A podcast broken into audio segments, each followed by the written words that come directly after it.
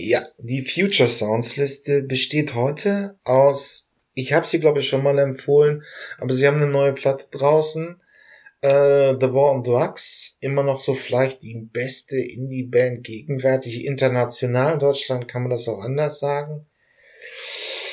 Äh, ich empfehle hier eigentlich nur Sachen, die ich wirklich mag.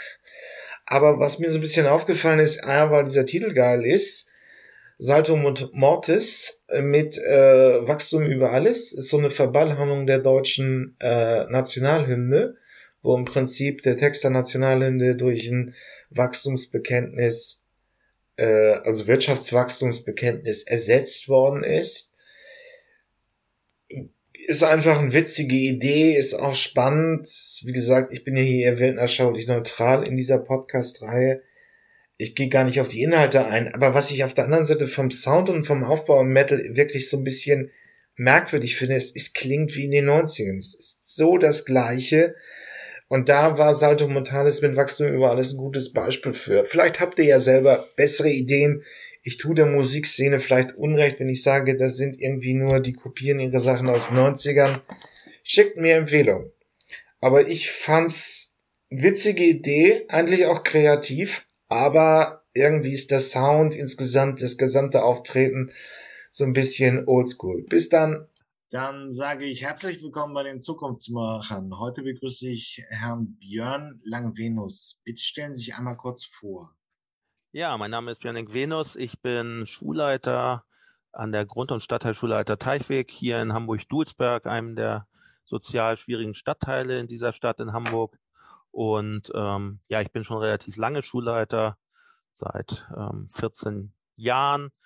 Und ähm, ja, bin ansonsten ähm, Papa von zwei Kindern und wohne, seit ich geboren bin, in Hamburg. Ja, ähm, da muss ich das natürlich als Medienmensch auch mal bringen. Und Sie sind einer der wenigen Grimme-Preisträger unter der deutschen, in der deutschen Lehrerschaft. Ähm, das hanseatische Understatement verbietet das. Ähm, aber man muss es ansagen, Sie haben die Corona-Krise zu einem sehr interessanten Projekt genutzt. Ja, das ist richtig. Also wir haben ähm, direkt als die Corona, als der erste Lockdown begann, saßen wir zusammen und haben überlegt, was können wir tun. Wir haben hier 1600 Schülerinnen und äh, Schüler am Standort, ähm, sehr heterogen. Viele bezeichnen unsere Schule als ihre Heimat. Und als der Lockdown dann über uns brach ähm, im letzten, also im März 2020, äh, wussten wir nicht, wie schaffen wir es, als Schule weiterhin Heimat zu bleiben. Ähm, physische Heimat zu sein, ohne eine physische Heimat zu bieten. Und dann sind wir relativ schnell, nämlich nach zwei Tagen, auf die Idee gekommen, wir, wenn die Kinder, wenn die Schülerinnen nicht zu uns kommen können, müssen in die Wohnzimmer, in die Kinderzimmer ähm, einmal täglich eine Art digitalen Pausenruf senden und haben uns dann verabredet, lass uns doch einfach mal eine YouTube-Show probieren. Ich bin äh, überhaupt nicht YouTube-affin, aber es war niemand anders da, der das machen konnte. Also habe ich gesagt, okay, das probiere ich mal. Wir sind eine sehr filmaffine Schule. Wir haben so eine Filmfabrik, die wir schon seit vielen Jahren mit unseren Schülern machen. Und dann äh, haben wir schon, ja genau, eine Woche nach dem Beginn des Lockdowns haben wir angefangen, jeden Abend um 22 Uhr unsere Dulsberg Late Night zu senden. Und wir wollten damit alle unsere Schülerinnen und Schüler erreichen und die Familien. Am Ende ist es so, dass ich glaube, die erste Sendung mittlerweile fast 50.000 Menschen angeguckt haben und wir wirklich diverse Preise dafür gewonnen haben. Von der goldenen Kamera über den Hamburger Stadtteilkulturpreis ja bis zum Grimme-Preis. Völlig verrückt. Ähm, na, es ist ja, es war ja, äh, ich habe es natürlich, bin auch darüber gestolpert und dann habe ich es mir angeguckt. Es war ja auch einfach ein sehr schöner Punkt, gerade in dieser ersten Phase, wo äh, es einfach wahrscheinlich noch dominierend war, die Überraschung ähm, äh, über das, was mit der Pandemie über uns hineingebrochen ist, dass eine Schule so versucht, äh, noch etwas mehr zu bieten, als nur irgendwie äh, äh, Aufgaben durch die Gegend zu senden und sie dann zu kontrollieren. Wie ist denn jetzt eigentlich so, ähm, auch für die Hörer, die nicht mehr Kinder in der Schule haben, die Pandemie gelaufen? Sie mussten einfach nach, zu Hause bleiben, haben dann versucht, mehr oder weniger schnell digital das aufzubauen. was Sie beschrieben haben, ist natürlich, äh, dass äh, ja, dass das Soziale, diese Sozialisierungsagentur Schule fehlte. Und das haben Sie versucht, ein bisschen zu äh, ersetzen. Ich packe aber natürlich auch die Links von der ähm, von Dulsberg Late Night in die Shownotes dieser Episode. Mhm. Ja, also Dulsberg Late Night ist, äh, ist so ein bisschen ja mal der Leuchtturm unserer Bemühungen. Also das, wo alle drauf gucken und sagen, ja krass, was diese Schule gemacht hat in der Zeit. Also ähm, ich glaube, dieses Soziale, äh, das, was wir versucht haben, äh, beizubehalten, auch wenn die Schülerinnen nicht hier vor Ort waren, ist etwas, was uns wirklich sehr wichtig war. Denn wir, also wir glauben, oder das ist im Alltag einfach ist als einfach frontaler Unterricht Deutsch, Mathe, Englisch oder was weiß ich für Fächer, sondern Schule ist so viel mehr, wenn wir uns an Schule erinnern und das können auch alle, die keine Kinder haben. Die schönen Momente von Schule sind doch äh, die Pausen gemeinsam gehabt zu haben, die Klassenreisen, die Klassenfeste, wo man das erste Mal mit dem anderen Geschlecht irgendwie getanzt hat. Ähm, fast niemand erinnert sich doch an eine einzelne Mathestunde oder ähm, das ist alles wichtig, aber, aber wenn wir Menschen bilden, dann gehört Schule einfach als, ähm, ja, als Ganzes zusammen. Und das wollten wir in dieser Zeit machen. Und wir haben darüber hinaus einfach auch das Problem gehabt, dass in unserem Stadtteil noch längst nicht alle Kinder zu Hause WLAN beispielsweise haben und Drucker und solche Dinge sowieso nicht. Von daher war uns völlig klar, es kann nicht ausreichen, wenn wir ähm, Arbeitsblätter durch die Gegend schicken. Wir hatten mehrere wichtige Dinge, die wir uns vorgenommen haben. Erstens, wir wollen mit jedem unserer 1600 Schülerinnen und Schüler mindestens jeden Tag einmal Kontakt haben, übers Telefon, über, über eine E-Mail, die aber beantwortet wird oder vor Ort. Und wir wollen auch Materialien, weil wir sind auch eine Schwerpunktschule der Inklusion. Das heißt, wir haben vier bis fünf Kinder mit zum Teil Mehrfachbehinderung in jeder Klasse. Wir wollen auch differenziertes Arbeitsmaterial an die Kinder nach Hause bringen. Das bedeutet, äh, unsere Kolleginnen haben immer bis morgens um zehn Materialpakete gepackt.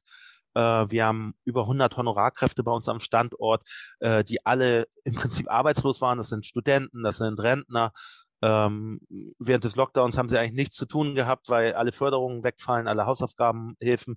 Aber die haben mit uns eine Poststelle aufgebaut und dann haben die mit Bollerwagen jeden Tag zwischen 300 und 700 Arbeitspakete in die Haushalte gebracht. Und wir haben Unterricht am Fenster gemacht. Wir haben festgestellt nach drei Wochen, dass es bei einigen Familien echt knapp wird mit dem ähm, Geld, weil plötzlich ja für die ganze Familie gekocht werden muss und das kostenlose Mittagessen der Schule wegfällt. Das heißt, wir haben angefangen, Essen to go zu machen.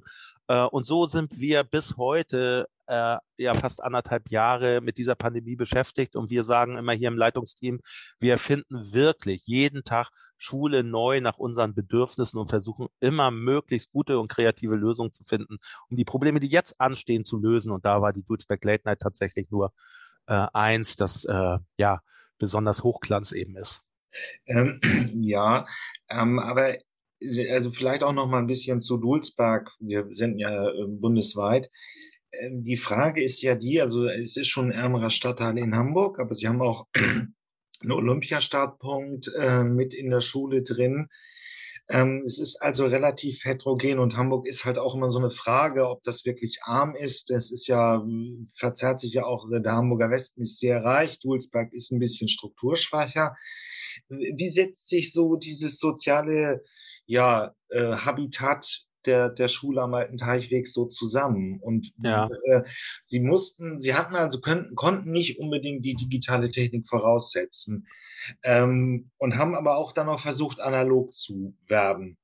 Ja, nee, zu sein. Also wir haben parallel versucht, alle Strukturen aufzubauen, dass wir ähm, dass wir äh, ja das Digitale so aufbauen, dass wir damit insgesamt arbeiten können. Dafür mussten die Server vergrößert werden, dafür mussten alle unsere 300 Kolleginnen und Kollegen geschult werden. Wir haben eine gemeinsame Plattform mit iSurf. Ähm, ja, wir sagen immer, wir sind wahrscheinlich eine der heterogensten Schulen in Deutschland. Wir ähm, 60 Prozent unserer Schülerschaft ähm, ist auf, ähm, auf Hilfen angewiesen, also kriegt Sozialhilfen. Äh, wir haben über 80 verschiedene Nationen bei uns an der Schule, Schwerpunktschule Inklusion sagte ich schon. Äh, und unterstimmt, wir sind Elite-Schule des Sports, das heißt so rund 350 Hochleistungsathleten, die in ihrer Sportart zur deutschen oder auch europäischen Spitze gehören, trainieren bei uns, weil der Olympiastützpunkt eben auf dem Blutsberg hier direkt neben uns liegt. Und das ähm, macht die Durchmischung eigentlich perfekt weil wir ähm, dadurch ähm, rund 300 ähm, Schülerinnen und Schüler ähm, im System haben, die ähm, ja eine Gymnasialempfehlung haben, die ein richtig gutes Abi machen wollen. Und diese Durchmischung ähm, gibt im normalen Alltag äh, ganz viele Erfolgschancen.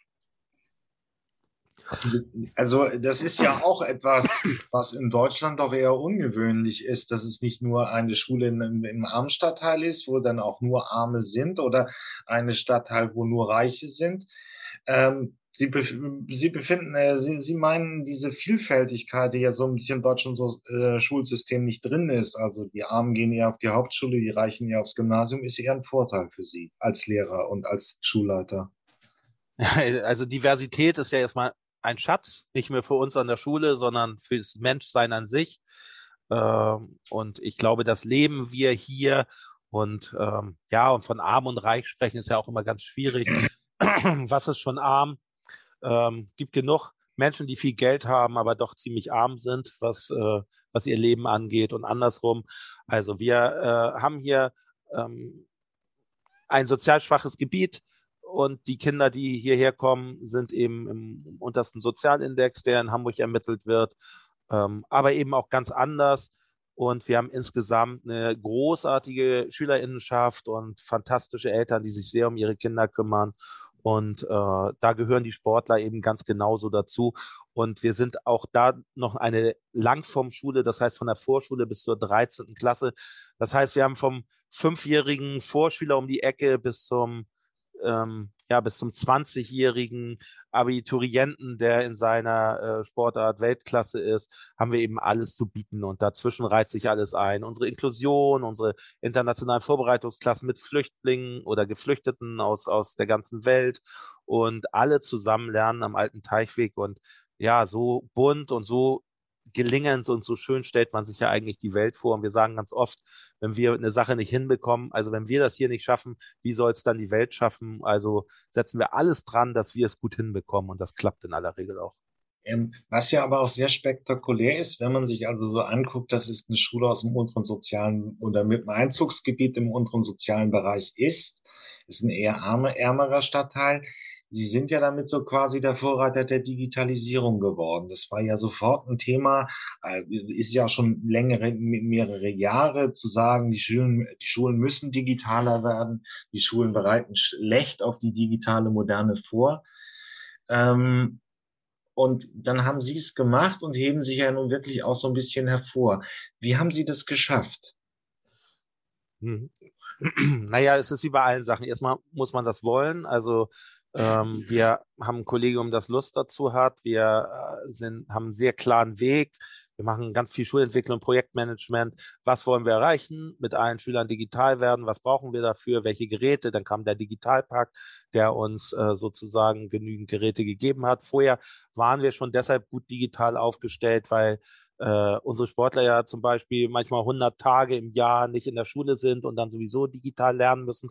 Von daher war das alles nicht ganz neu für uns. Und ähm, wir haben die richtigen Konzepte, wir haben die richtige Plattform jetzt, wir konnten alle durchschulen und wir haben ein Kollegium, das so motiviert ist, eben auch ähm, einen digitalen Unterricht zu machen, äh, der anspruchsvoll und interessant ist. Man muss ja sagen, Schulentwicklung im Präsenzunterricht haben wir seit vielen Jahrzehnten. Da wissen wir, wie es funktioniert, welche Rhythmisierung, welche Methoden.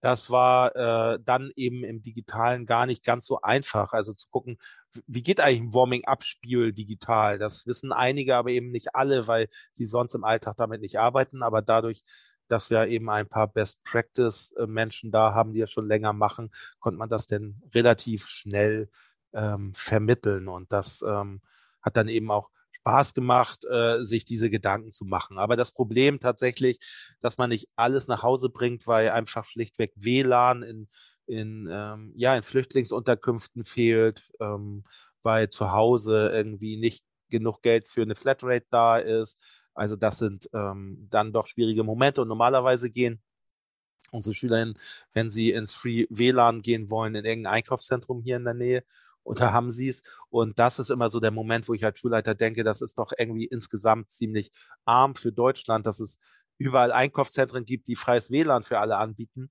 Wir aber nicht die Möglichkeit haben, freies WLAN für alle Jugendlichen und alle Kinder dieser Stadt anzubieten, ähm, über, ähm, auch wenn sie zu Hause sind. Das wäre so hilfreich in dieser Zeit gewesen, wenn alle gute Zugänge gehabt hätten.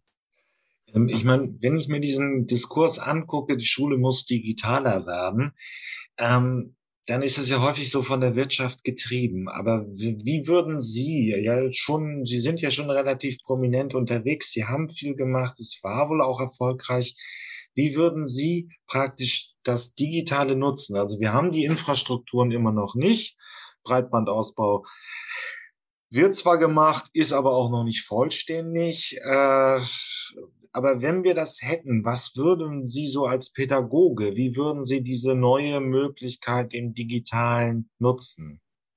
Naja, ich glaube es, also sobald die Pandemie vorbei ist und alles ähm, sozusagen in Schule ähm, wieder auch vor Ort stattfinden kann, würde ich einfach auf, auf Mischformen äh, gucken. Also Arbeits, Arbeitsaufträge, die die hinterlegt sind in, in, in einer Database.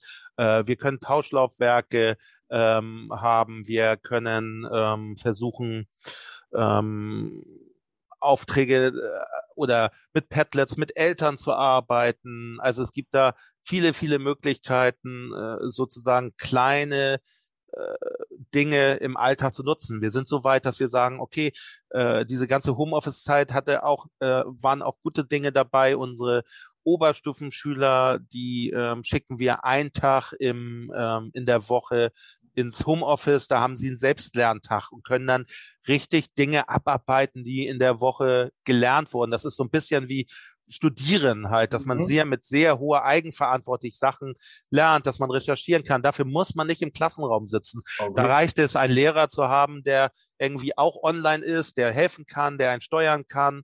Und da sind unsere Oberstufenschülerinnen so fit, dass sie einfach viel mehr an so einem Tag, wo sie Zeit haben, selber zu schreiben und zu lernen, erlernen können. Und ich glaube, diesen gesunden Umgang mit Digitalität, den brauchen wir in Schulen. Es ist, ich glaube, es ist nicht geeignet dafür, dass nur noch Fernunterricht stattfindet und alle ja. sitzen zu Hause. Und es ist auch nicht geeignet, dass man sagt, nee, in der Schule braucht man die Dinger nicht. Wir müssen lernen, mit, mit all diesen Geräten als ein Werkzeug umzugehen, das uns voranbringt. Wir müssen das gut können, wir müssen damit cool präsentieren können, wir müssen uns vernetzen können, wir können total global denken. Wir haben Partnerschulen äh, von Kuba über Bergen in Norwegen, in, ähm, in, in Dänemark, in Silkeborg. Und in dieser Zeit haben wir plötzlich wie selbstverständlich mit diesen Partnerschulen kommuniziert. Vorher haben wir immer nur ab und zu mal eine Mail geschickt und dann haben wir sie einmal im Jahr gesehen, wenn wir uns getroffen haben. Ja. Dabei ist die Welt durch Digitalisierung Digitalisierung so zusammengeschrumpft, dass wir, ja, das ist da ein, was für ein Geschenk mit allen Menschen innerhalb eines Knopfdrucks kommunizieren können. Und das zu wissen und das zu nutzen, ist, glaube ich, echt cool und für Schule ein, ein echter Gewinn. Ähm, ja, noch einmal so ein Punkt, was ich auch nicht so ganz verstehe. Also es, es gibt ja so Extremmeinungen, die dann sagen, wenn, ähm, wenn praktisch man einfach irgendwie, irgendwie videomäßig sehen kann, wie eine binomische Formel fünfmal ausgerechnet wird, dann kann der Schüler das im Prinzip alleine und dann kann der Lehrer oder die Lehrpersönlichkeit praktisch anfangen, nur noch Sozialkompetenzen äh, zu vermitteln. Also wirklich nur noch Teambuilding, nur noch, wie kommuniziere ich richtig, Sehen Sie das, ist es eine Extremposition? Würden Sie sagen, das ist, da ist was dran, wenn man jetzt immer zehn Jahre weiterdenkt und überall wäre das Internet, überall wären die technischen Voraussetzungen, dass man so praktisch den Lehrer neu definieren könnte? Ja, ich glaube, also die Aufgaben sind ja ganz schön groß. Also das Wissen ist so, so groß wie noch nie. Das heißt, wir müssen erlernen, wie kommen wir an das Wissen und wie filtern wir, was richtig und was falsch ist. Also was was ist Quatsch, was im Internet steht und was ist richtig. Okay. So, können wir einmal Wikipedia durchgucken, was für Unfug da überall steht. So, aber wie erkenne ich das eigentlich? Und was mache ich mit den Daten und dem Wissen? Und wie äh, erkenne ich eigentlich, dass ein YouTube Tutorial richtig ist und wie falsch. Also äh, es gab, glaube ich, viele von uns, die mal ein Tutorial angeguckt haben. Ich habe neulich versucht, mein ähm, ähm, einmal ein, äh, ein Festplattenlaufwerk zu retten, habe ein Tutorial angeguckt und habe es dabei zerstört. Habe hinterher gedacht, naja, so super war das Tutorial nicht. Wenn ich so die binomischen Formeln gelernt hätte, wäre jetzt irgendwie auch doof gewesen. Ähm, also was ist richtig, was ist falsch, wo werde ich manipuliert, wo nicht. Das sind schon richtige Kompetenzen, die, die man in Schule unbedingt erlernen muss. Sie sagten selber Teamfähigkeit. Wir müssen überlegen, wie organisieren wir uns. Es gibt ähm, digital tolle Tools, wo wir gemeinsam an Sachen arbeiten können. Und das ist tatsächlich eine neue Aufgabe von, von Lehrerinnen und Lehrern, ähm, die, die, die wir alle, die wir alle bekommen Kinder und Jugendliche zukunftsfähig zu machen mit aller Digitalisierung, die wir haben, ist eine Riesenaufgabe. Dazu gehört aber auch, und das finde ich auch ganz wichtig, äh, wir haben bei uns das Schulfach Lebensart, die Kunst zu leben. Und wir haben in dieser ganzen Pandemie und in all dieser Diskussion und Digitalisierung festgestellt, wie elementar wichtig es auch ist, eine Erdung für all unsere äh, Menschen, die hier leben, hinzubekommen.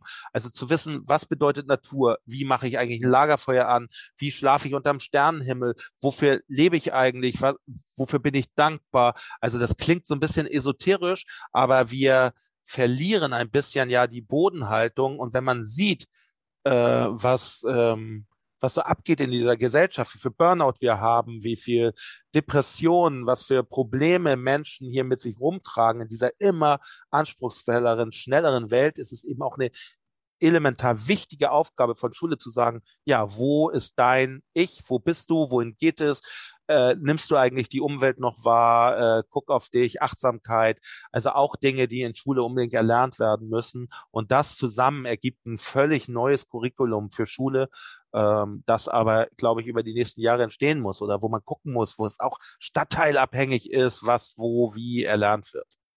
Ich will das, das ist natürlich irgendwie auch das andere große Thema, ähm, in gewisser Weise Nachhaltigkeit. Ja. Ähm, weil ich, wir sind nur zusammengekommen, weil sie wirklich sehr schöne digitale Projekte machen. Aber auch, auch vor allen Dingen, wenn ich mich da noch an meine Schulzeit erinnere, das war so gut wie kein Thema. Auch in den 90ern war ja das Thema Umwelt- oder Klimaschutz virulent, aber man hatte da ein bisschen Biologie ähm, und ähnliches. Ähm, und nicht wirklich viel, keine größeren Zusammenhänge über die Umweltfragestellung.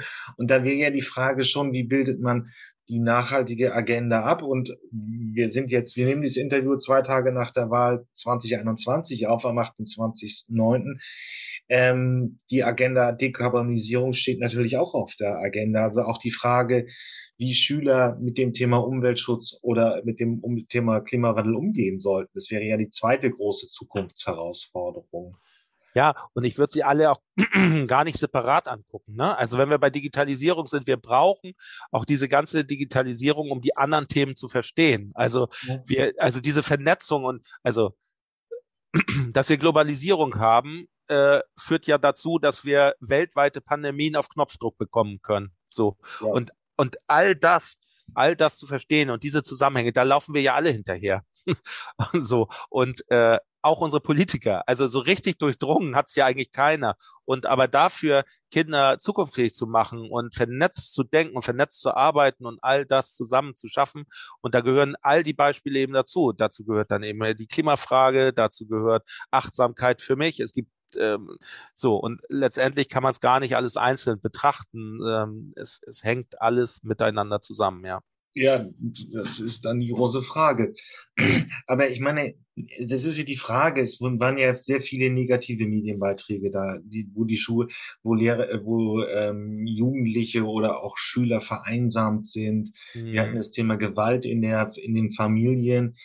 Ähm, wie ist jetzt so? Wir sind ja kurz vorm Ausklang der der Pandemie. Ähm, so Ihre Erfahrung aus der aus aus aus Dulsberg? War es ein Problem? Sind die Noten schlechter geworden? Sind ähm, die Schüler wirklich psychisch auffälliger geworden?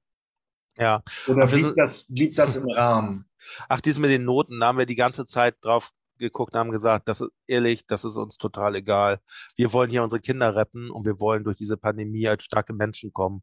So, das heißt, wer unser Beratungsteam hat echt rotiert und hat geguckt, wir haben Kinder hier, die man sonst im Ganztag gar nicht nach Hause schickt, weil man weiß, was dort passieren kann. Eltern, die sich nicht unter Kontrolle haben, äh, die waren über Wochen, über Monate alleine zu Hause, so mit ihren Eltern. Und da haben wir unser Beratungsteam hingeschickt, haben am Fenster die Kinder angeguckt, ob alles gut ist, haben mit denen gesprochen. Wir haben alles, was wir haben, dran gesetzt, den Kontakt zu jedem einzelnen unserer Schüler zu halten. Und das ist uns nicht komplett gelungen aber wir haben alles, was wir haben, da reingegeben. Und wir haben nicht alles da reingegeben, jeden kleinsten Inhalt, der normalerweise in diesem Jahr vermittelt worden wäre, zu vermitteln. Ja. Ähm, das ist meiner Meinung auch überhaupt nicht wichtig, denn ähm, wenn wir jetzt, und das stellen wir jetzt fest, mit Kindern arbeiten, die den Kontakt zur Schule nicht verloren haben, die können das schnell wieder aufarbeiten. Und wir stellen aber auch fest, dass nach anderthalb Jahren Pandemie jetzt der Moment ist, wo es aus Kindern rausbricht. Und wir erleben es von ganz vielen Schulen, die das berichten, wo ähm, ja, wo plötzlich Dinge passieren, wo plötzlich wieder Schlägereien passieren, wo äh, Aggressionen da sind. Das ist nicht spurlos an den Menschen vorbeigegangen. In kleinen Wohnungen mit sechs Menschen, in Dreizimmerwohnungen ohne Balkon. Da muss was nachbleiben und das arbeiten wir jetzt alles auf. Wir haben diese Woche zum Beispiel auch gesagt, klar müssen wir Inhalte aufbauen, aber es nützt überhaupt nichts, das jetzt zu tun. Wir haben diese Woche jetzt eine Reise- und Ausflugswoche, wo ähm, die, die Klassen irgendwie schöne Dinge zusammen machen und die Welt wieder erleben, raus aus dieser Schule. Und ich kriege ganz viele Rückmeldungen, dass das total gut tut, dass alle sich äh, gerade wieder finden. Und nach den Herbstferien gucken wir dann mal, wo wir stehen und dann versuchen wir weiter dran zu arbeiten.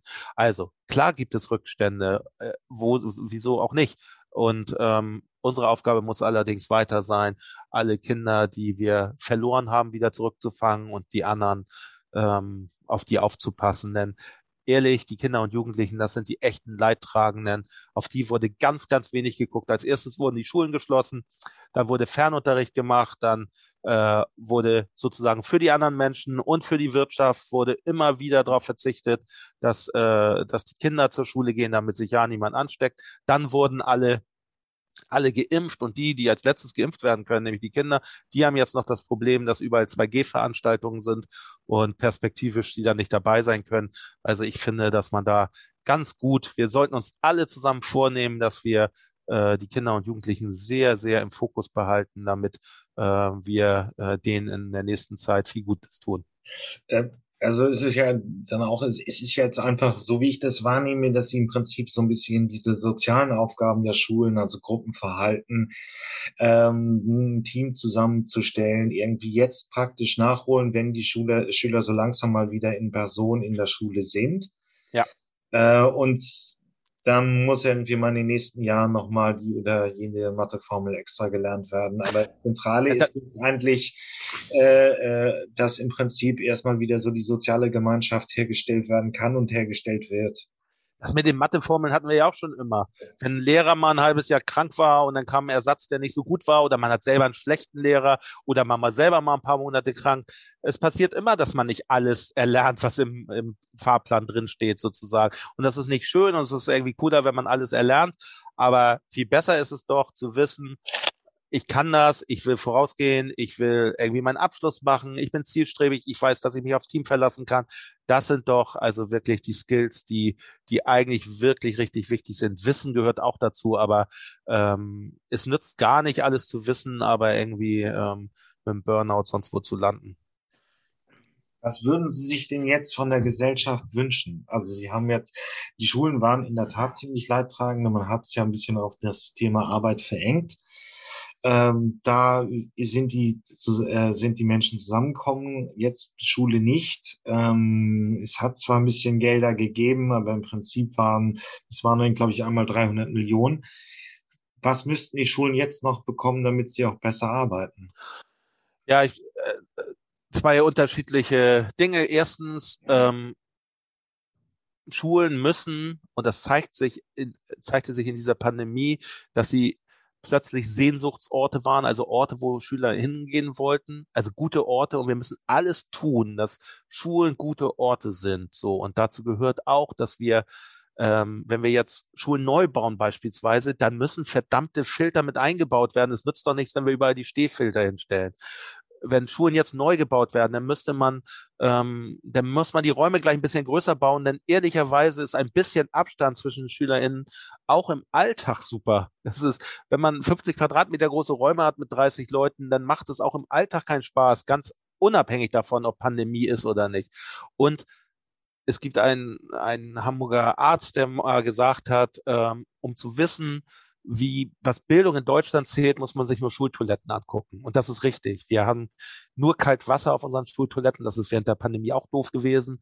Und es ist alles furchtbar. In keiner Firma würde es solche Toilettenanlagen geben. Wir müssen Schulen zu Bildungspalästen ausbauen, denn Bildung ist einer der wichtigsten Rohstoffe, den unser Land hat. Und diesen Fokus müssen wir haben. Und da können wir auch nicht auf, auf den Euro gucken, sondern ähm, wir müssen ähm, ja starke Kinder, starke Jugendliche und starke Schulen aufbauen. Dann geht das auch mit diesem Land weiter voran.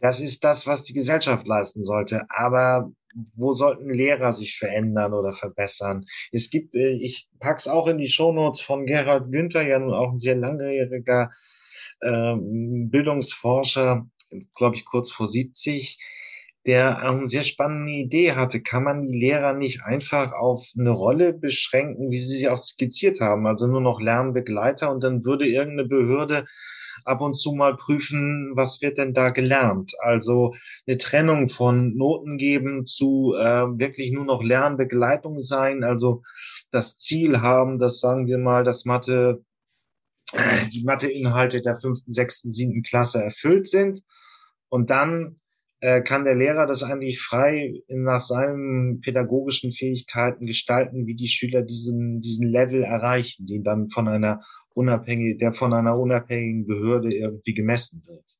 Mhm. Wäre das eine gute Idee für die Zukunft?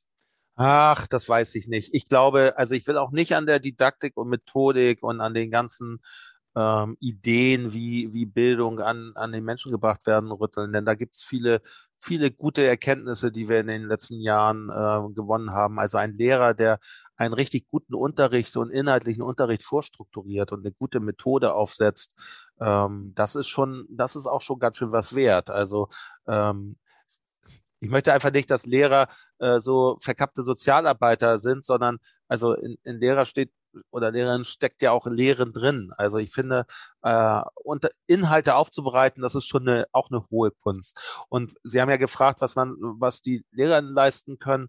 Ich glaube, erstmal, ich mag es, wenn, äh, wenn Kolleginnen, die ich hier einstelle, wenn die zeigen, dass sie, dass sie Menschen, dass sie insbesondere die Menschen, die hier zur Schule gehen, sehr wertschätzen, wenn sie nicht sofort ans Aussortieren denken, wenn sie engagiert sind und äh, nah bei ihren Klassen sind und immer den richtigen Weg finden oder sich auf den Weg machen, das Richtige für ihre Klassen zu finden. Und das kann sehr unterschiedlich sein, weil Menschen eben so unterschiedlich sind. Und das ist ja auch das eigentlich Schwierige. Wir haben in, in Bildung keine Patentrezepte, was in einer Klasse funktioniert, funktioniert in der anderen nicht. Und da offen zu sein und zu überlegen, was ist eigentlich das Richtige, das wünsche ich mir ähm, von, von Lehrern. Und es gibt ja immer die, die professionelle Distanz, also nicht so, äh, so fest mitzunehmen, sondern sehr professionell damit umzugehen. Ich glaube, dass das insbesondere für eine Schule wie unsere kein gutes Konzept ist. Wir brauchen äh, klar brauchen wir Professionalität, aber Distanz ist ähm, im Alltag gar nicht so gut, sondern wir müssen sehr nah bei unseren Schülerinnen und Schülern sein. Die sind von ihrer eigenen Biografie oftmals selbst betrogen worden und das ist gut, sehr empathische Lehrerinnen und Lehrer zu haben, die auf der Seite der Schülerinnen stehen und mit denen zusammen wirklich die, die Bildungsbiografie zu durchlaufen und die bestmöglichen Abschlüsse zu ähm, zu erringen. Und das ist eine richtig große Aufgabe. Und ich bin da sehr froh, dass ich viele solcher Kolleginnen hier bei mir im Team habe, die die Schüler im Fokus haben. Und ich glaube, dass das auch einer der guten Gründe war, warum wir bislang so gut durch diese Pandemie gekommen sind. Ja, ich tue mir fast leid, aber es ist der FDP-Standpunkt. Sollten dann Lehrer nach Leistung bezahlt werden? Ich glaube, Bezahlung ist eigentlich ja, weiß ich nicht. Ich finde, dass alle sozialen Berufe gut bezahlt werden müssen. Und ich finde, dass die Lehrer in ja einer der wenigen sozialen Berufe sind, die wirklich ganz gut bezahlt werden. Und ähm, ich mag es, wenn Menschen als Team zusammen agieren und da okay. und solidarisch zusammen agieren. Und in dem Moment, wo man sagt, ja, die Guten kriegen mehr, braucht man erstmal das Kriterium, was sind denn eigentlich die Guten?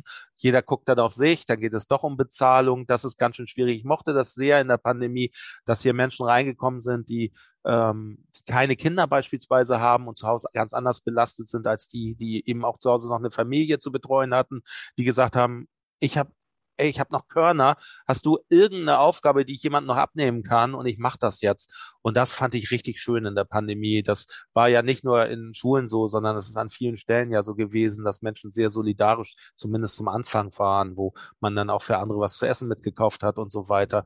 Und das finde ich richtig schön. Und ich habe das Gefühl, wenn man so ein Leistungsprinzip äh, bei der Bezahlung macht, dass wir ganz schön schwer, diese Solidarität aufrechtzuerhalten. Das ist ein schönes Schlusswort. Vielen Dank für dieses Gespräch. Ja, sehr gerne. Ja, vegane Ernährung. Großes Thema. Wir nähern uns erstmal wieder mit dem ASD-Tagesthemen-Podcast mal angenommen der ganzen Frage an. Und dann kommt ein bisschen der wissenschaftliche Teil mit Harald Lesch. Mal angenommen, wir ernähren uns alle nur noch vegan. Sind wir dann gesünder und können wir so das Klima retten?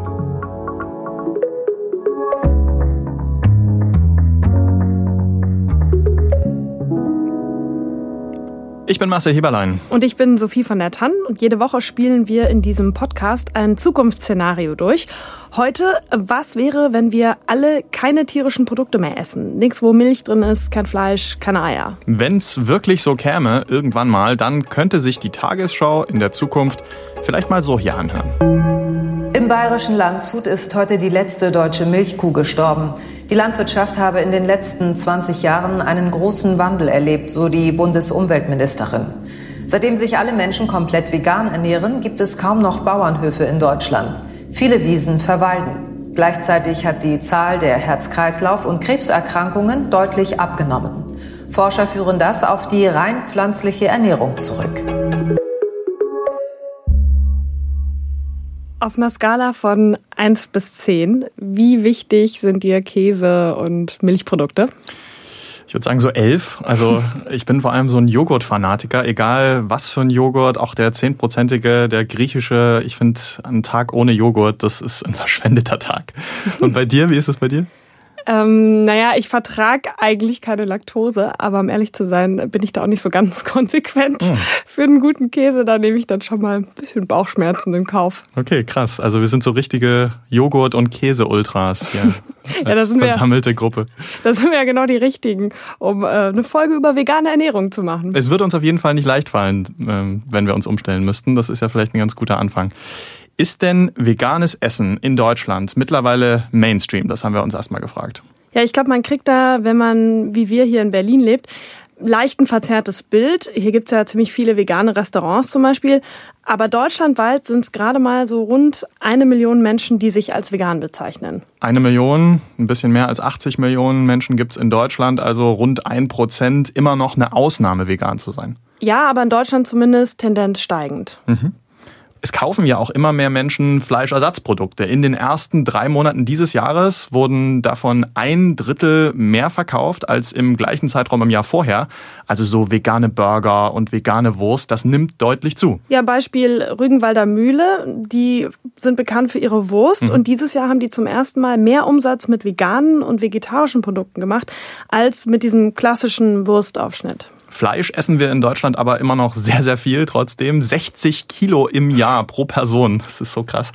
Und es geht seit Jahren auch nicht so richtig zurück, der Fleischkonsum. 60 Kilogramm, das sind übrigens ein Schnitzel pro Person jeden Tag. Und weltweit gesehen legt der Fleischkonsum sogar noch weiter zu. Das liegt laut Studien vor allem daran, dass China, Indien und andere Länder reicher werden. Es werden natürlich auch mehr Menschen, aber vor allem werden diese Länder reicher und Fleisch ist ja oft ein Statussymbol. Das heißt, wenn man sich das dann leisten kann, dann will man sich das dann auch leisten.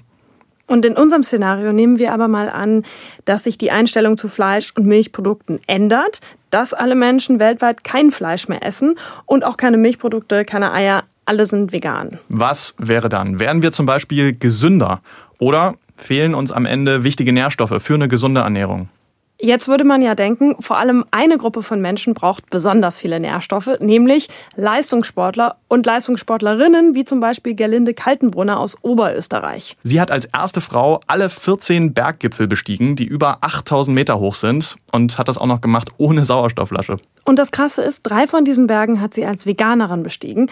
Seit elf Jahren isst sie nämlich keine tierischen Produkte mehr und auch bei den meisten anderen Expeditionen hat sie kein Fleisch gegessen. Also ich bin durch die Umstellung auf die rein pflanzliche Ernährung noch leistungsfähiger geworden, habe vor allem noch schneller regeneriert zwischen den Trainingseinheiten und der Schlaf hat sich verbessert. Also ich habe wirklich für mich nur große Vorteile spüren können und das war dann für mich gar keine Frage mehr, dass ich weiter bei der rein pflanzlichen, bei der veganen Ernährung bleibe.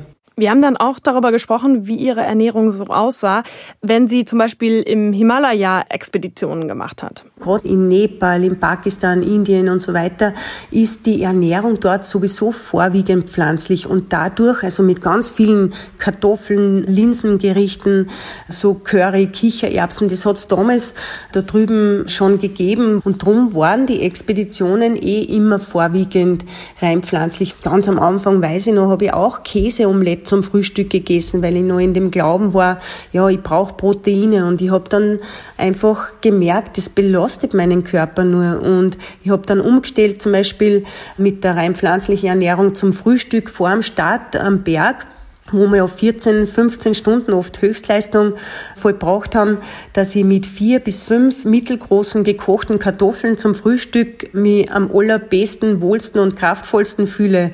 Und äh, da habe ich einen starken Unterschied auch zu meinen Kollegen gemerkt, die immer noch beim Käseomelett in der Früh waren. Das war dann die ersten drei, vier Stunden, haben sie die da wirklich schwer getan.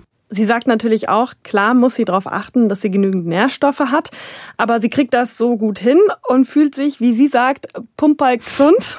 Das fand ich echt eine süße Formulierung.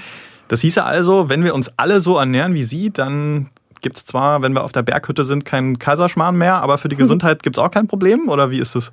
Ja, das habe ich nochmal genauer besprochen mit Markus Keller. Er wurde vor ein paar Jahren zum weltweit ersten Professor für vegane Ernährung berufen und hat das Institut für alternative und nachhaltige Ernährung in Gießen gegründet. Wie ist das denn? Sind vegane Sportler leistungsfähiger? Das habe ich ihn gefragt. Ja, da gibt's noch keine Studien, die das wirklich belegen können. Es gibt so ein paar Pilotstudien, die vegane und nicht vegane Sportler und Sportlerinnen verglichen haben, zum Beispiel im Laufsport, und im Prinzip keine Unterschiede gefunden haben in der Leistungsfähigkeit. Was öfter berichtet wird, ist tatsächlich sowas wie meine Regenerationsfähigkeit ist kürzer, ich bin weniger anfällig auch für Verletzungen beziehungsweise Mikroverletzungen in den Muskeln beispielsweise, heilen schneller. Ich fühle mich besser damit und der psychologische Faktor dürfte sicher auch noch eine Rolle spielen. Aber handfeste Daten dazu gibt's bisher nicht. Wir sind auch an solchen Studien dran oder in der Planung und das ist ein ganz, ganz spannendes Feld natürlich. Und ganz allgemein gefragt, mal angenommen, wir ernähren uns alle vegan, ist das gesund? Was sagen wissenschaftliche Studien da? Wir haben uns ja die Studienlage sehr überschauend äh, angeschaut und ausgewertet und sehen, dass zum einen tatsächlich so ein bisschen Forschungslücken bestehen, aber dennoch auf Grundlage dessen, was hier vorhanden ist, wir sagen können, wenn ich das richtig mache, gut informiert bin, kann ich mich sehr, sehr gesundheitsfördernd mit einer veganen Kost ernähren und ich muss eben auf ein paar Dinge besonders achten. Worauf muss man denn achten? Es gibt ja einige Nährstoffe, die bei einer veganen Ernährung zu kurz kommen können. Wir haben das Vitamin B12, da muss ich das sicherstellen bei einer veganen Ernährung über Nahrungsergänzungsmittel oder angereicherte Lebensmittel oder eben diese Vitamin B12 angereicherte Zahncreme. Beim Jod wäre es so, das gilt für alle Ernährungsformen, ich sollte Jodsalz als Standard verwenden und dann gibt es eben noch die Möglichkeit, über jodhaltige Meeresalgen meine Jodversorgung zu verbessern. Ja, und dann haben wir noch eine kleine Liste an kritischen Nährstoffen, die ich aber über die Lebensmittel abdecken kann. Das wären das Calcium, da habe ich calciumreiche Gemüsearten, ich hätte das Mineralwasser oder ich habe angereicherte Milchalternativen, pflanzliche Milchalternativen, Eisen und Zink, da wären gute Quellen Vollkorngetreide, Nüsse, zum Teil die Hülsenfrüchte. Also ich kann das sehr gut umsetzen, sollte mich aber entsprechend gut informieren. Wie sieht's denn mit Kindern und Säuglingen aus? Ist vegane Ernährung da gesünder oder ungesünder? Also man kann es pauschal nicht beantworten. Es ist gut durchführbar. Wir haben das ja in unseren Studien auch festgestellt, in den beiden Veggie-Studien mit Kleinkindern und die andere Studie mit 6- bis 18-Jährigen, vegan, vegetarisch, Mischkost. Wenn man das gut und richtig durchführt, dann kann ich auch eine vegane Ernährung ab dem Säuglingsalter durchführen. Ich muss mich gut informieren. Ich sollte mich von Fachkräften beraten lassen, die sich damit auskennen. Und dann spricht da nichts dagegen. Forscher sagen auch, bei pflanzlicher Ernährung nehmen bestimmte Krankheiten ab, es gebe weniger Übergewicht und die Sterblichkeitsrate würde sinken. Was ist da dran? Das ist eigentlich noch der viel spannender Bereich. Man hat immer so diese Nährstoffe im Blick, aber da, wo viel mehr geforscht wird aktuell, ist tatsächlich der Bereich Prävention oder auch Therapie. Und es ist richtig, in den Studien, die diese verschiedenen Ernährungsgruppen, inklusive eben Veganer und Vegetarier vergleichen, sehen wir, dass Veganer und Vegetarier meistens kein großer Unterschied, eben ein niedriges Risiko haben für diese Krankheiten. Sie sind durchschnittlich schlanker. Sie haben ein etwa halb so hohes Risiko für Typ-2-Diabetes im Vergleich zu den Fleischessern in den Studien. Das Risiko für Herz-Kreislauf-Erkrankungen, sowohl zu erkranken als auch daran zu sterben, ist ungefähr ein Viertel bis ein Drittel verringert. Der Blutdruck ist niedriger und es gibt eine leichte Tendenz, dass das gesamte Krebsrisiko auch etwas niedriger ist bei Menschen, die eben vegetarisch oder vegan leben. Gut, da könnte man jetzt natürlich auch einwenden, viele Veganer leben auch gesünder, bewegen sich mehr, ernähren sich gesünder. Liegt das vielleicht auch daran? Das ist ein beliebter Einwand und selbstverständlich muss ich diese Lebensstilfaktoren, Rauchen, körperliche Aktivität, Alkoholkonsum berücksichtigen. Und das macht man aber in den Studien. Das heißt, statistisch rechnet man diesen Einfluss heraus. Und dann sieht man aber dennoch, dass das Risiko für all diese sogenannten auch Zivilisationskrankheiten, die mit Ernährung zu tun haben, bei den Vegetariern und auch Veganern zum Teil deutlich niedriger liegen als bei den Fleischessern in den Studien. Also mit hoher Wahrscheinlichkeit diese Unterschiede tatsächlich auf die Ernährung zurückzuführen sind. Also man kann im Prinzip festhalten, vegane Ernährung kann gesund sein oder sogar gesünder. Aber man muss halt schauen, dass man die Nährstoffe ersetzt, die man sonst über Fleisch oder Milchprodukte zu sich nehmen würde. Durch Gemüse oder Nüsse zum Beispiel. Aber sowas wie Vitamin B12 muss man sich extra nochmal zuführen in Tablettenform oder in Tropfen oder sowas. Und deswegen ist die Deutsche Gesellschaft für Ernährung da auch vorsichtig und sagt, bei einer rein pflanzlichen Ernährung ist eine ausreichende Versorgung mit einigen Nährstoffen nicht oder nur schwer möglich. Mhm. Und es kommt natürlich auch darauf an, wie man sich vegan ernährt. Es gibt auch Junkfood und Limo, die vegan sind, aber natürlich nicht gesund. Interessant fand ich aber, Markus Keller sagt, man sieht in den Studien, Junkfood-Veganer, das ist eine totale Ausnahme. Die meisten ernähren sich tatsächlich vollwertig und achten da auch sehr drauf.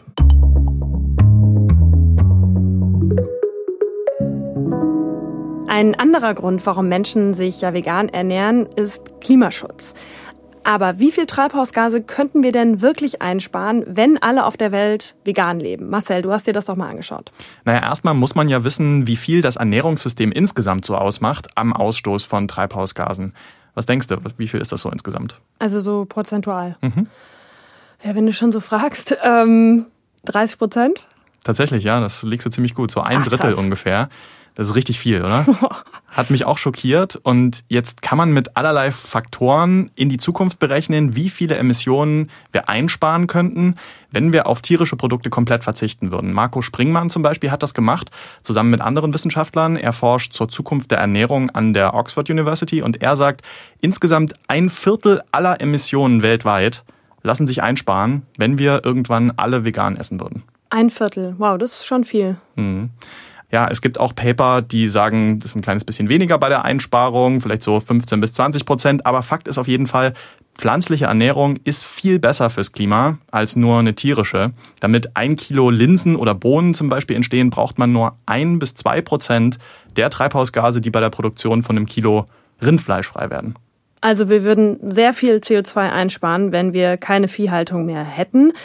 Einfach weil es dann zum Beispiel keine Kühe mehr gibt, die Methan rübsen und furzen, also dieses klimaschädliche Gas oder wieso? Ja, das Methan ist ein Grund. Sogar noch wichtiger ist aber das Futter, was die Tiere brauchen. Also Mais und Soja zum Beispiel. Diese Futterpflanzen müssen erstens gedüngt werden. Dabei entsteht Lachgas, das ist ein starkes Treibhausgas.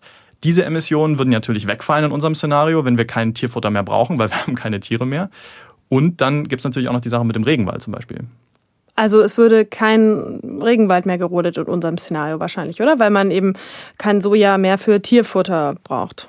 Genau, also ähm, es würden viele Bäume erhalten bleiben im besten Fall, die wichtige CO2-Speicher sind.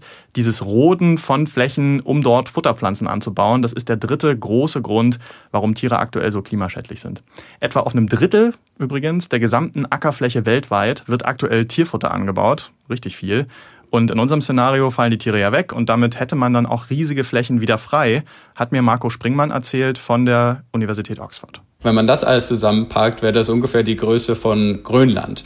Und wenn man dann noch dazu nimmt, dass wir auch keine Weidefläche mehr benötigen würden für die Tiere, die wir dann ja nicht mehr essen, dann kommt dann noch mal so viel Land dazu, das wäre die Größe von Afrika. Also das hieße, diese freien Flächen, die könnte man dann anders nutzen.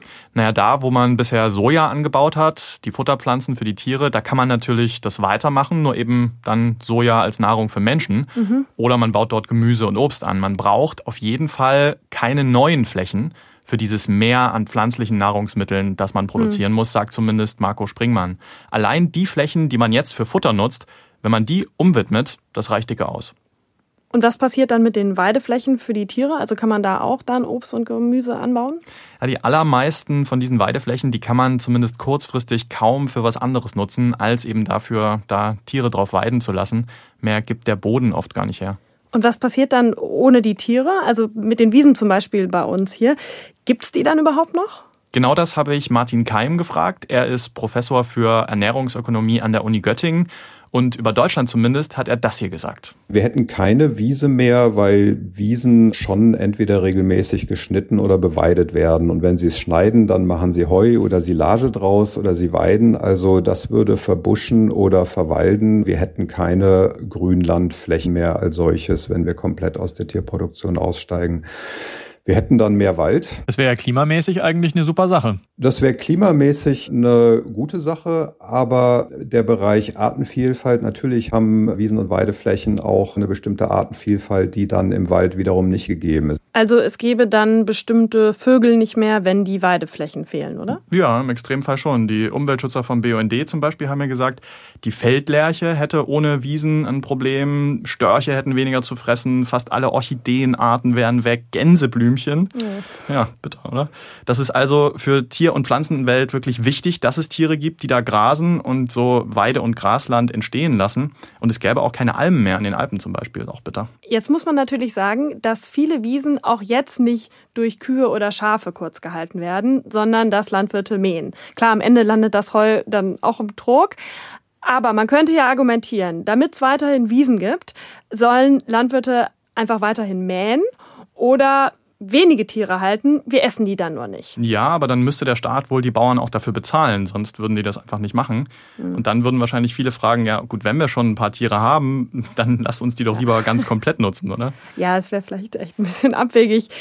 Nehmen wir mal an, wir hätten wirklich gar keine Tiere mehr. Dann gäbe es ja auch nicht mehr den Mist der Tiere als Dünger, oder? Ja, aber wir bräuchten insgesamt halt auch weniger davon als jetzt, weniger Dünger.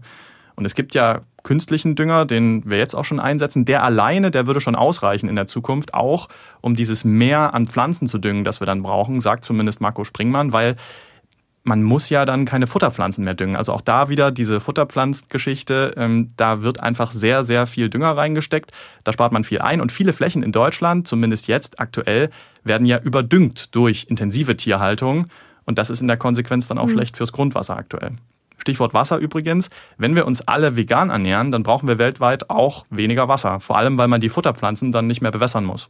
Echt? Also, aber wir bauen doch dann auch mehr Gemüse an, zum Beispiel, oder? Also, mhm. und wir, dafür brauchen wir ja auch Wasser.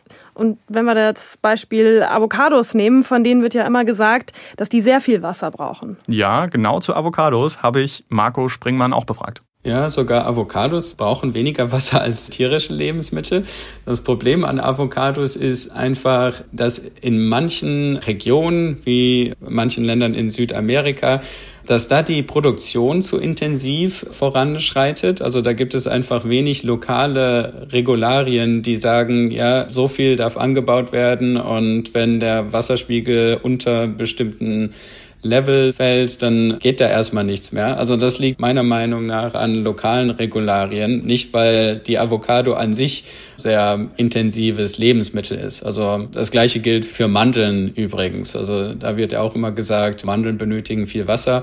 Mandeln an sich sind jetzt auch nicht super große Wasserschlucker, aber auch da gibt es eine Häufung an Produktion und eine zu große Intensivierung der Produktion in Regionen wie Kalifornien.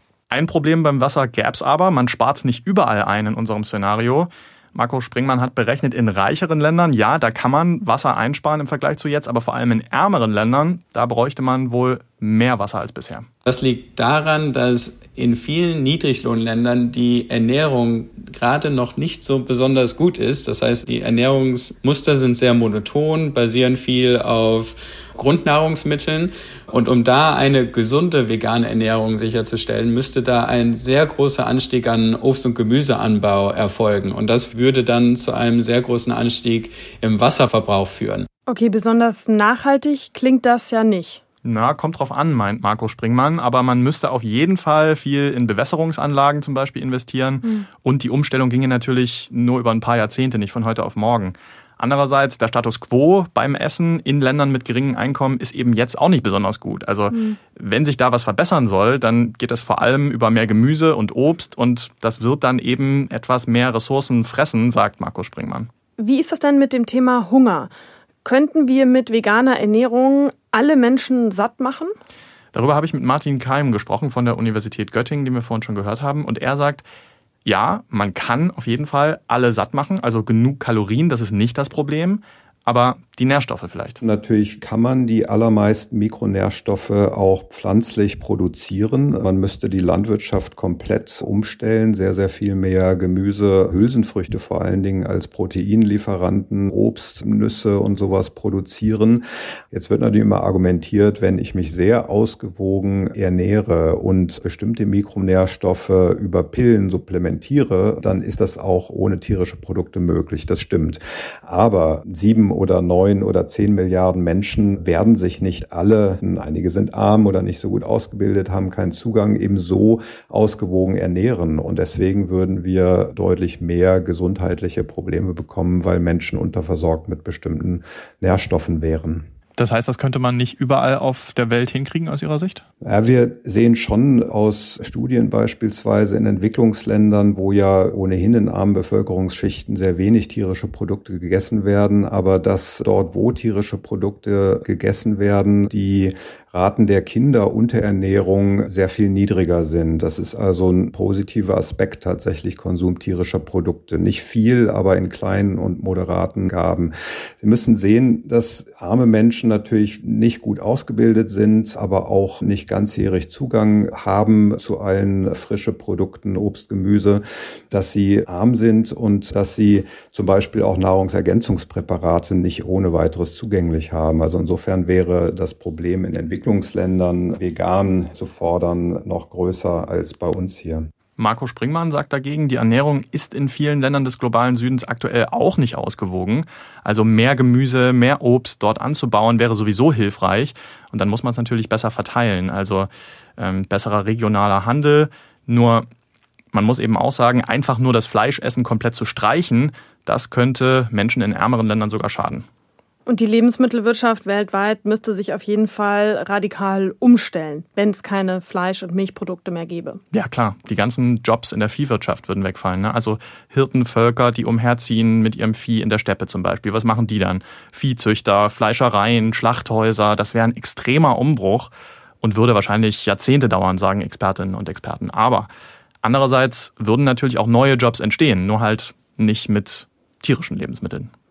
Dann ist natürlich auch die Frage, wird Essen dann teurer?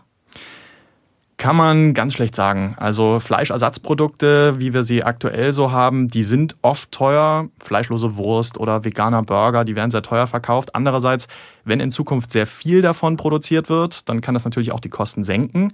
Und unverarbeitete pflanzliche Lebensmittel, also Tomaten zum Beispiel, sind oft auch günstig, wenn man sie saisonal isst. Also letztlich, wie genau der Preis sich entwickeln würde, wenn wir wirklich in so einer veganen Zukunft leben würden, das lässt sich sehr schwer abschätzen.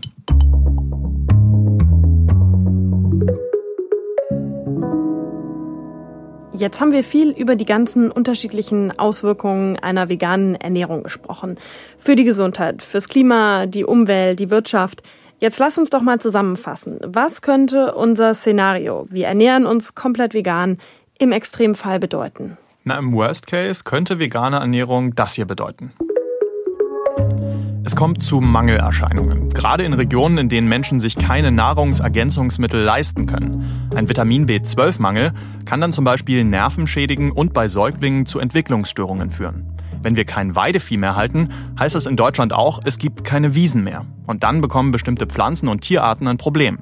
Wenn alle komplett vegan essen, können wir zwar alle Menschen weltweit satt machen, aber gerade im globalen Süden können viele Menschen sich nicht ausgewogen ernähren. Der Verzicht auf Fleisch verschlimmert die Lage noch.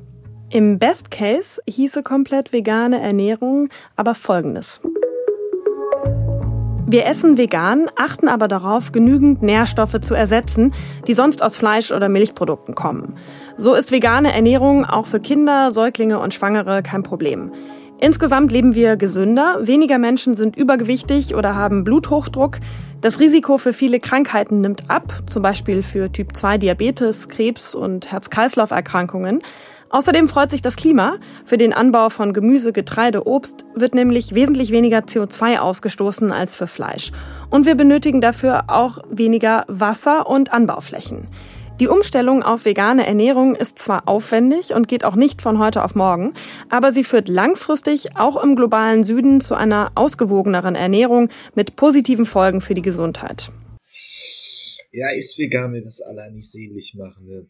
Wir hören jetzt auch gleich bei Herrn Lesch nochmal die Zahlen, dass es ja immer wächst, aber es ist auch immer noch verschwindend gering, wie, wie groß der Anteil der Vegetarier in der Gesamtbevölkerung sind.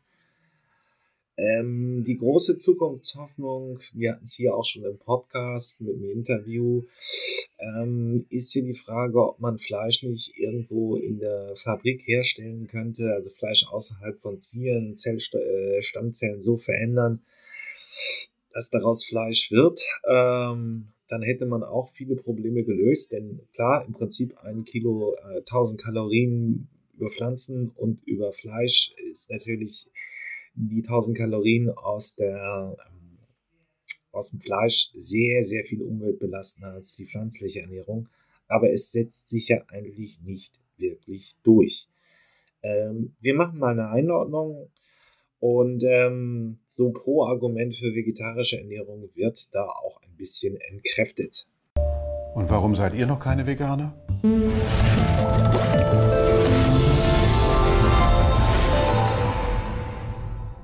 Gibt ja gute Gründe, sich vegan zu ernähren. Also jetzt nicht unbedingt der Geschmack, aber es gibt ethische Gründe, sich vegan zu ernähren, auch vegetarisch zu ernähren, weil, mein Gott, brauchen wir gar nicht mehr drüber zu reden. Die Massentierhaltung ist erstmal für die Tiere eine Katastrophe.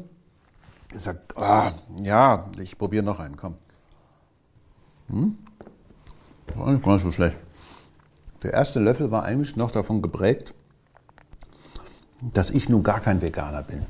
Hey, das schmeckt gut. Lass mich in Ruhe. Und ich hatte eigentlich erwartet, dass es viel mieser schmeckt. Aber es schmeckt wirklich gut. Hm. Obwohl, ich, ich komme gleich wieder zurück auf diese ähm, ethischen Gründe und, und überhaupt Vernunftgründe. Aber obwohl hier sind ziemlich viele Zusatzstoffe drin. Hm. Mein Gott, was da alles drin ist. Abgesehen davon, dass es für die Tiere eine Katastrophe ist, ist es natürlich insgesamt eben auch katastrophal, dass die Welt so viel Fleisch isst, weil dadurch der Treibhauseffekt angetrieben wird. Ja, weil durch die Massentierhaltung braucht man unglaublich viel Weideland, dass man zu Ackerland macht, damit man die, das Futter produzieren kann. Dieses ganze Kraftfutter, was die dann da futtern müssen, damit die Tiere schnell genug groß werden und das Fleisch dann über den Globus verteilt werden kann. Und das alles befördert den Treibhauseffekt, was natürlich dann auch eine Katastrophe ist, wenn das so weitergeht. Also es gibt ethische Gründe und es gibt globale Gründe und es gibt gesundheitliche Gründe, weil zu viel Fleischverzehr ist einfach nicht gesund. Jetzt hat die Weltgesundheitsorganisation das ja schon zum Besten gegeben. Rotes Fleisch ist höchstwahrscheinlich krebserzeugend, aber bei dem verarbeiteten Fleisch, das ist auf jeden Fall. Also das kann ganz fürchterlich, obwohl bei all diesen Ernährungssachen ist vielleicht ganz gut, wir wenden uns an den Ernährungsratgeber Immanuel Kant. Ja, Kant. Also er hat gar keinen geschrieben. Aber er hat einen anderen Ratgeber geschrieben und der heißt, äh, habe Mut, dich deines eigenen Verstandes zu bedienen. Bei all diesen Erklärungs, Ernährungs, er, er, Ernährungserklärern, also denjenigen, die uns erklären, wie man sich besser zu ernähren hat, noch gesünder, viel gesünder vor allen Dingen, jetzt mal ganz unabhängig von diesen ethischen Gründen und den Gründen, die dafür sprechen, einfach weniger Fleisch zu essen, um den Klimawandel nicht noch weiter zu befeuern, gucken wir uns doch mal den gesundheitlichen Aspekt an. Nur mal, nur mal für Spaß. Wir schauen mit der Kantschen Ernährungsberaterbrille auf die Entwicklung der Menschheit, zum Beispiel hier in Mitteleuropa. Was fällt auf? Heutzutage die Diskussion über sehr spezielle Arten der Ernährung. Vegan, vegetarisch, dann natürlich die, die, die Mischköstler oder Flexianer, also die essen mal so, mal so. Dann gibt's die anderen, die essen nur noch Früchte, die nur noch vom Baum fallen und so weiter und so weiter. Also okay, es gibt also eine große Diskussion über die Qualität, über die Qualität der Ernährung. Warum? Haben wir irgendeine Sterbewelle in Europa? Werden die Leute immer früher abberufen sozusagen? Erleben wir etwa, dass die Menschen immer früher und früher sterben? Nein. Was wir sehen ist, die Menschen werden immer älter. Komisch. Also ganz so einfach scheint es nicht zu sein, dass man sozusagen das Schicksal eines Menschen, das gesundheitliche Schicksal, alleine nur auf seine Ernährung konzentriert. Da scheint es noch andere Gründe zu geben. Es gibt also eine ganze Reihe von Stoffen, die in der veganen Ernährung einfach nicht drin sind. Die müssen zugefüttert werden. Sage ich jetzt mal so. Ja, müssen irgendwie zugefüttert werden. Und außerdem haben Veganer hm, und Vegetarier offenbar auch immer wieder mal das Bedürfnis, was zu essen, was eben gar nicht vegan aussieht ja, oder vegetarisch. Hier, das ist eine vegetarische Salami. Ich bitte euch. Jetzt mal wirklich. Das muss doch nicht sein. Um Zeug so hinzukriegen, damit es so aussieht, müssen wieder unglaublich viele Zusatzstoffe hochverarbeitet werden. A, damit es haltbar ist und B, damit es so aussieht, wie es aussieht. Das ist doch interessant. Es gab keine veganen Kulturen in der Erdgeschichte, in der Menschheitsgeschichte. Keine. Warum nicht? Das könnte einen einfachen Grund haben. Die vegane Ernährung ist leider nicht vollständig. Und einer der wichtigsten Stoffe, gerade für die Entwicklung von Säuglingen, der ist unterrepräsentiert in der veganen Ernährung, nämlich das Vitamin B12. Vitamin B12 ist für alles Mögliche zuständig, für die Zellteilung, für, äh, was war das, fürs Blutbild, für, die, für das Nervensystem und so weiter und so weiter. Also eine essentielle, ein essentieller Baustein unserer Ernährung. Und äh, der ist ausschließlich in tierischen Lebensmitteln vorhanden. Das heißt, alle Kulturen, die keine Ersatznahrungsstoffe produzieren konnten, die mussten sterben, wenn sie nicht zwischendurch einmal ein bisschen Fleisch gegessen haben. Es blieb ihnen also gar nichts anderes übrig. So viel nur dazu, woher kommt das? Dass also Veganer sich heute vegan ernähren können, ja, hat damit zu tun, dass ihre Umgebung sich nicht vegan ernährt und damit Stoffe zur Verfügung stellt, die zum Beispiel entweder chemisch künstlich hergestellt werden oder in anderer Form. In irgendeiner Art und Weise muss man an diese äh, Stoffe rankommen und B12 ist nur einer davon. Eisen, Calcium, Jod, Zink sind kritisch bei einer äh, veganen Ernährungsweise und wenn die Nahrung nicht ganz bewusst zusammengestellt wird, dann kann es zu Problemen für, die Einzel für, die, für das Individuum kommen. Das könnte ein Grund dafür sein, weshalb es eben tatsächlich nicht zu einer veganen Kultur gekommen ist. Und wir sollten ja durchaus unsere Essgewohnheiten durchaus auch mal historisch äh, betrachten. Also woher kommt eigentlich das Ganze, was wir essen? Das hat schon seine Gründe. Also früher hat man einfach das gegessen, was da war dann hat man angefangen, Nahrungsmittel zu produzieren. Und die Produktion geht heute so weit, dass praktisch alles da ist. Also wenn man es sich leisten kann, kann man praktisch alles, den gesamten Nahrungs, das gesamte Nahrungsspektrum hat man ständig fast 24 Stunden rund um die Uhr zur Verfügung. Soja ist ja das Grundnahrungsmittel der Veganer. Aber muss man leider sagen, es gibt immer wieder Studien, die also zu viel Soja ähm, Gesundheitsrisiken zuschreiben. Also die, es gibt eine finnisch-amerikanische Studie, die zeigt, Soja senkt den Testosteronspiegel. Eine Studie aus Honolulu auf Hawaii misst dem Genuss von Soja eine Verminderung der kognitiven Leistung bei. Hm, würde ich alles, ich alles zurückhalten. Ja, also die Forscher führten den Effekt auf die Isoflavone zurück. Ja, und das ist vielleicht das Problem. Diese, das sind Pflanzeninhaltsstoffe und die ähneln, diese Isoflavone, die ähneln, die ähneln in ihrer chemischen Struktur. Das heißt also in der Art und Weise, wie die Atome in dem Molekül zusammengebaut sind, ähneln die dem weiblichen Hormon Estrogen. Und das ist ein Problem. Das kann ein Problem werden. Es gibt Hinweise, dass eine hohe Isoflavonzufuhr also sich auf die Entwicklung der Pflanz Fortpflanzungsorgane von dem Immunsystem und der Schilddrüse auswirkt. Das heißt, da muss wirklich noch geforscht werden und wenn man zu viel davon isst, dann kann es da wirkliche Probleme geben. Also Soja, der Mensch lebt nicht vom Soja allein. Summa summarum ist es so, vegane Ernährung ist eine außerordentlich gesunde Ernährung und wenn man sich mit den entsprechenden Ersatznahrungsstoffen sozusagen zufüttert und beifüttert, dann lebt man vegan durchaus gesünder. Aber trotzdem muss ich nochmal sagen, wir leben alle. So, eins bleibt klar für die Zukunft. In der Ernährung muss sich was ändern. Klimawandel verlangt da eine Änderung. Mal sehen, ob es wirklich einen flächenmäßigen Durchbruch der Vegetarier gibt oder ob wir andere Optionen noch sehen werden. Ja, die Future Sounds Liste besteht heute aus, ich habe sie glaube ich schon mal empfohlen, aber sie haben eine neue Platte draußen äh, The War on Drugs, immer noch so vielleicht die beste Indie-Band gegenwärtig international. In Deutschland kann man das auch anders sagen. Äh, ich empfehle hier eigentlich nur Sachen, die ich wirklich mag. Aber was mir so ein bisschen aufgefallen ist, ah, weil dieser Titel geil ist, Salto Mortis mit äh, Wachstum über alles, ist so eine Verballhammerung der deutschen äh, Nationalhymne wo im Prinzip der Text der Nationalhymne durch ein Wachstumsbekenntnis, äh, also Wirtschaftswachstumsbekenntnis ersetzt worden ist. Ist einfach eine witzige Idee, ist auch spannend. Wie gesagt, ich bin ja hier weltanschaulich neutral in dieser Podcast-Reihe. Ich gehe gar nicht auf die Inhalte ein, aber was ich auf der anderen Seite vom Sound und vom Aufbau im Metal wirklich so ein bisschen merkwürdig finde, ist, es klingt wie in den 90ern. Es ist so das Gleiche. Und da war Salto Mortalis mit Wachstum über alles ein gutes Beispiel für. Vielleicht habt ihr ja selber bessere Ideen. Ich tue der Musikszene vielleicht Unrecht, wenn ich sage, das sind irgendwie nur die kopieren ihre Sachen aus 90ern. Schickt mir Empfehlungen. Aber ich fand's witzige Idee, eigentlich auch kreativ, aber irgendwie ist der Sound insgesamt, das gesamte Auftreten so ein bisschen oldschool. Bis dann. Ja, das war's mit den Zukunftsmachern diese Woche.